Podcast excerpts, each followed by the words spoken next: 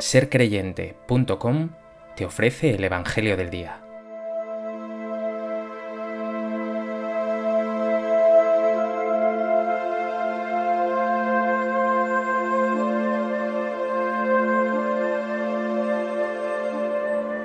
Del Evangelio de Marcos. En aquel tiempo Jesús y sus discípulos entraron en Cafarnaún, y al sábado siguiente entró en la sinagoga a enseñar estaban asombrados de su enseñanza, porque les enseñaba con autoridad y no como los escribas. Había precisamente en su sinagoga un hombre que tenía un espíritu inmundo, y se puso a gritar, ¿Qué tenemos que ver nosotros contigo, Jesús Nazareno? ¿Has venido a acabar con nosotros? Sé quién eres, el santo de Dios. Jesús lo increpó, Cállate y sal de él. El espíritu inmundo lo retorció violentamente, y dando un grito muy fuerte, salió de él. Todos se preguntaron estupefactos, ¿qué es esto? Una enseñanza nueva expuesta con autoridad. Incluso manda a los espíritus inmundos y lo obedecen. Su fama se extendió enseguida por todas partes, alcanzando la comarca entera de Galilea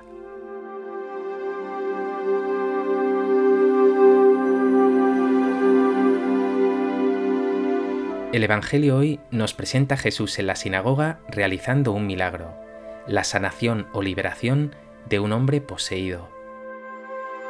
Más allá de esta acción extraordinaria, vemos desvelada la identidad de Jesús, reconocida por un lado por ese espíritu inmundo que confiesa, eres el santo de Dios. Pero por otro lado, la gente también lo reconoce. Este habla con autoridad, la suya es una enseñanza nueva.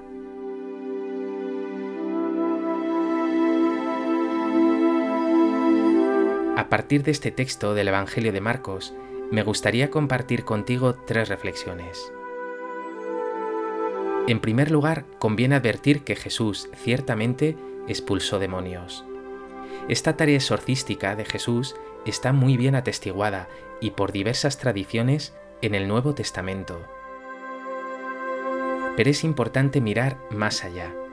Vemos que se trata en realidad de algo mucho más profundo. Jesús el Hijo de Dios significa el triunfo de la bondad y la verdad por encima de la maldad y la mentira. Un triunfo que culminará en la resurrección y glorificación de Jesús. También tú te preguntas a menudo si después de todo merece la pena ser bueno, o si finalmente el mal se impondrá al bien. Renueva hoy tu fe en Jesús, vencedor de la mentira, del pecado y de la muerte lo dice el texto de hoy. Él está por encima de todo. Los espíritus inmundos lo obedecen. Con Él, el bien ha triunfado sobre el mal. ¿Vives con este optimismo la vida, tu vida? ¿O más bien tus palabras y actitud favorecen el derrotismo?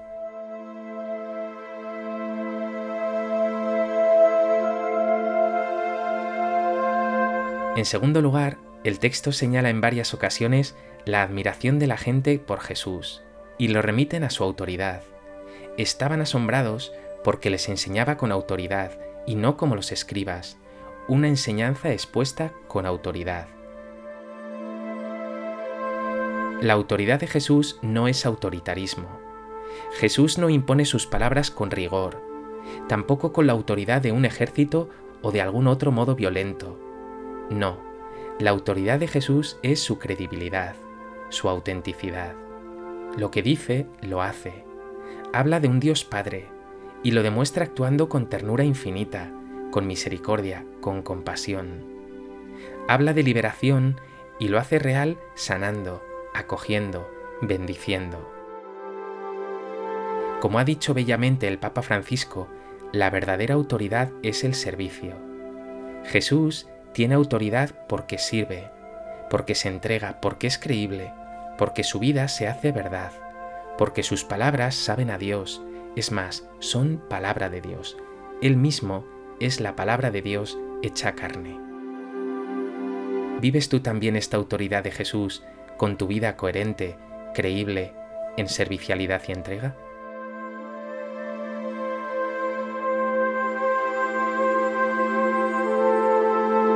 En tercer lugar, no puede pasar desapercibida una frase del texto del Evangelio de hoy. Todos se preguntaron estupefactos, ¿qué es esto? Una enseñanza nueva.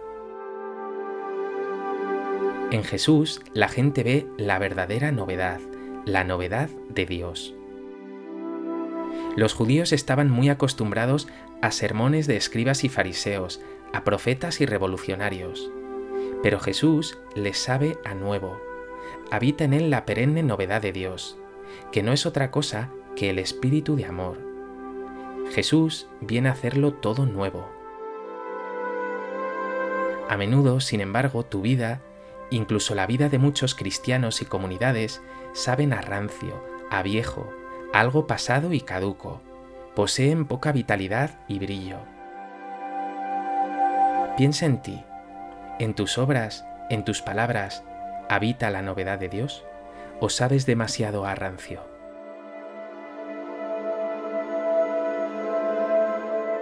Pues que hoy, atento a lo que te sugiere el Evangelio, vivas una vida acorde con esta autoridad de Jesús, que se realiza en la autenticidad y en el servicio, y los que te rodean puedan percibir así en ti la novedad de Dios. Señor Jesús, mi vida ha estado llena demasiadas veces de lo viejo, mi pecado, mis incoherencias, mi pesimismo. Llena mi vida de tu Santo Espíritu, revitalízala, que brille en mí tu gracia, tu amor, tu permanente novedad.